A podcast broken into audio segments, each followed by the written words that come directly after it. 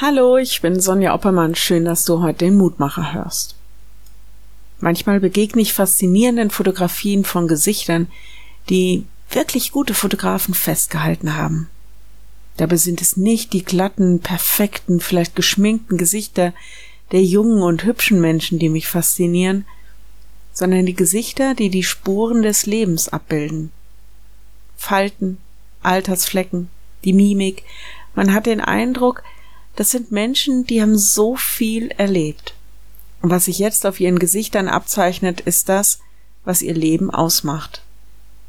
Die Losung heute ist aus dem Buch der Sprüche, eine Sammlung von Wahrheiten und Weisheiten, Ratschlägen und Leitlinien.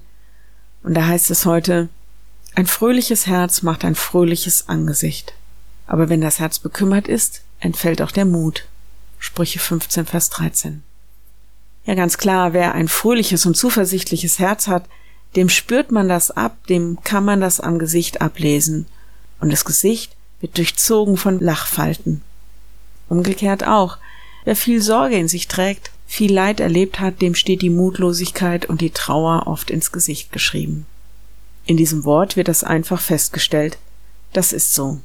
Wir können uns immer nur bedingt voreinander verstecken.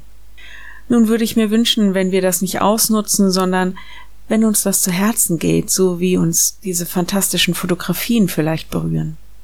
Lasst uns einander Mut zusprechen, lasst uns füreinander beten, gerade für die, die viel Kummer erleben oder schwer zu tragen haben, dass wir vor Gottes Angesicht wieder fröhlich werden, weil er uns Mut und Zuversicht und Kraft ins Herz spricht.